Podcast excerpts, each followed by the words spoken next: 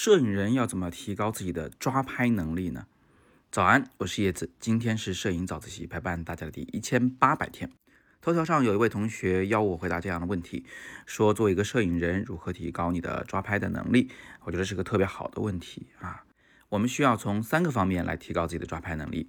第一个方面呢，是一个技术上的问题，相机操作方面的问题，就是你能不能快速的对焦，或者干脆用超焦距。用估焦来绕过对焦环节，整个拍摄过程中啊，对焦实际上是非常占时间的。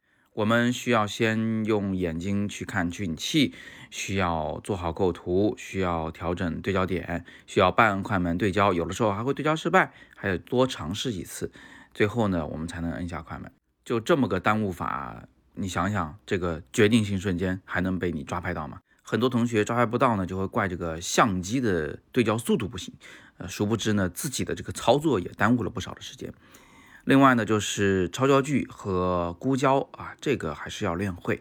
这两个做法呢，可以帮助你绕过对焦环节，直接拍照。只要你看得到，那你就应该能拍得下来。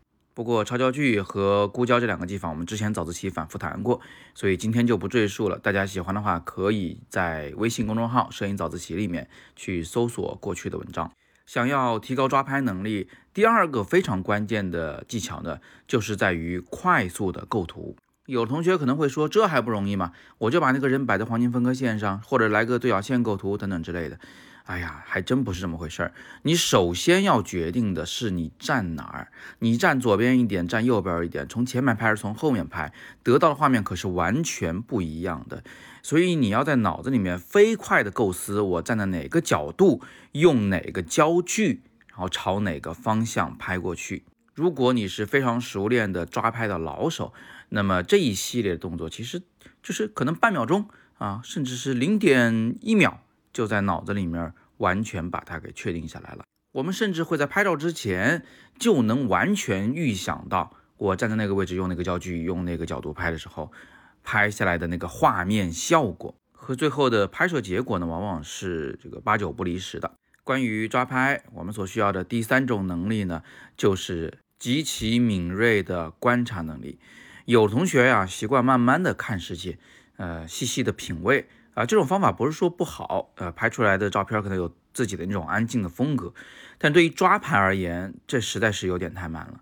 我们需要非常快速的就能够这个观察到周遭的一切，不仅是要看到，而且还要联想到呃不同事物的那个符号属性。前两天早自习刚讲过这个是吧？那种弯曲的带倒刺儿的铁丝网。它代表的是什么含义呀？它和你要表达的主题有没有联系啊？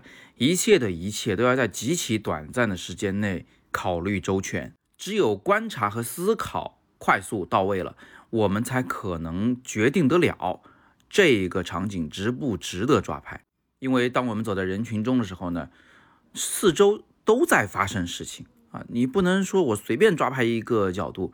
那这样的话，你很可能会错过最精彩的东西。所以呢，你要时刻处于一个亢奋状态，时刻观察周遭的一切，脑子飞快的运转，并且在最短的时间内决定去拍摄谁。你看，抓拍这个事情啊，看上去很简单，好像只要动作快就行了。实际上呢，它就需要我们这三个方面的能力。我再给大家复习一次：第一，需要你能快速对焦或者绕过对焦。第二，需要你能快速的构图，构想好自己要站在哪个方位，使用哪个焦距拍照。第三，也是最重要的，就是你需要能够非常敏锐的观察周遭的世界的一切，并且快速的决定到底谁才是你的拍摄主体。那这个问题我们就回答到这里。大家有更多的摄影问题，欢迎在微信公众号或者是头条、喜马拉雅的底部向我留言，我会尽力为你解答。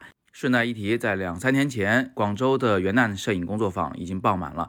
想上我线下课的同学就得等下一次的机会了。不过呢，我们在元旦之后，在深圳的时空摄影展，现在依然是在征稿的过程中。喜欢的同学呢，可以在语音下方抽海报进去了解详情。从明天开始，这个展就敞开来，对我所有的学员和粉丝们开始征稿了。不知道应该投什么稿件的同学呢，也可以抽下方的蓝色链接进去复习一下啊。我在前两期的早自习里面刚好有解说过。怎么样来审这个时空摄影展的题？今天是摄影早自习陪伴大家的第一千八百天，微信公众号、喜马拉雅以及头条摄影早自习栏目，不见不散。